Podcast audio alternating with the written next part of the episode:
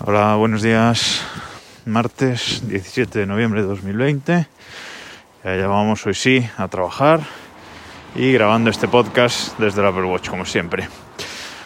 Hoy quería hablar del drama de la semana pasada, que ha sido el anuncio de Google de que Google Fotos deja de ser gratuito.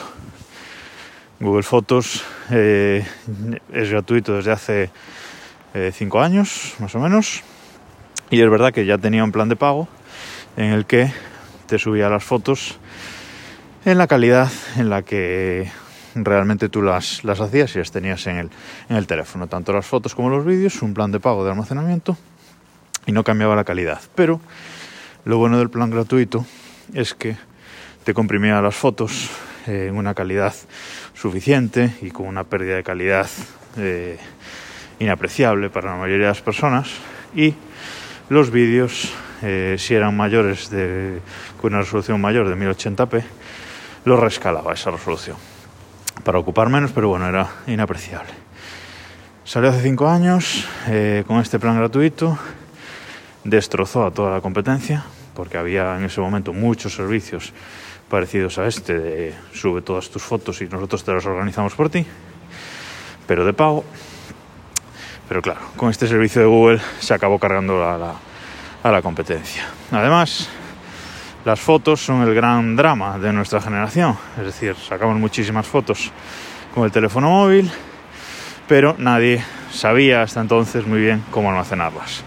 Así que Google sacó este servicio de la manga y, aparte de organizar las fotos por nosotros, pues era un servicio de backup, por qué no decirlo, cojonudo. Y mucha gente, hasta el usuario más raso, lo utilizaba y tenía sus fotos eh, guardadas. Google destrozó la competencia, ahora eh, anuncia que este servicio va a ser de pago a partir del 1 de junio de 2021 y se viene el drama porque eh, Google da en su cuenta gratuita 15 gigas y esos 15 gigas se van a llegar a muy poco a la gente. Hasta el 1 de junio, todo lo que se suba hasta el 1 de junio se va a mantener gratis, pero a partir de ahí va a eh, contar contra este almacenamiento mm, gratuito. ¿Qué va a pasar con toda esa gente que a partir del 1 de junio no se va a enterar de este cambio? Va a seguir haciendo sus fotos y va a llegar un día que cambie de teléfono al año, a los dos años y cuando vaya a recuperar su copia de seguridad, sus fotos, se va a encontrar con que desde el 1 de junio no tiene ninguna foto. Eso va a ser el dramísima. Pero bueno, es lo que hay. Soluciones.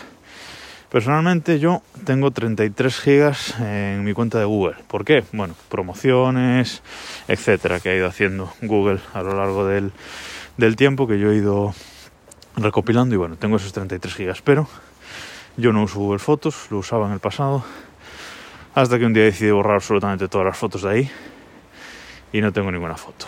Eh, tampoco tengo, tampoco uso Google Drive, no tengo documentos ahí y todo lo que tengo ocupado son casi 9 GB de Gmail. Con los 33 que tengo en la cuenta me sobra. ¿Dónde tengo yo mis fotos? Pues en iCloud Photo Library. Eh, yo pago por el almacenamiento de iCloud. Pago los 2 teras porque lo comparto también en familia, lo comparto con mi pareja, 10 euros al mes. Es lo que me cuesta y lo pago feliz.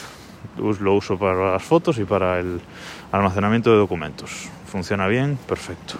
¿Qué haría yo de, estar en esta situación de usar Google Fotos y ahora tener que decidir? Pues lo tendría claro. Si tengo un iPhone, yo pasaría todo a iCloud Photo Library, pagaría por, por iCloud, que seguramente con el plan de 200 gigas y 3 euros al mes es suficiente, las fotos están seguras, funciona muy muy bien y punto. Usuarios de Android, eh, pues yo la solución más sencilla y mejor es pagar simplemente por Google One, por el almacenamiento de Google One. El plan de 100 gigas quizás se quede un poco corto, 2 eh, euros al mes o 20 al año, eh, pero el plan de 200 gigas, que es el mismo precio que el de Apple, 3 euros al mes o 30 euros al, año, está muy muy bien. Habrá gente que no le llega y tendrá que pasar a los, a los 2 teras que son 10 euros al mes o, 100 al año, pero es un precio que sinceramente por tener nuestras fotos eh, seguras merece la pena. Hay otras soluciones como NAS, etcétera, pero eso ya es para gente más tequi, para usuario común. Yo pagaría, no es mucho dinero al año y es una tranquilidad. Nada más por hoy, nos escuchamos mañana.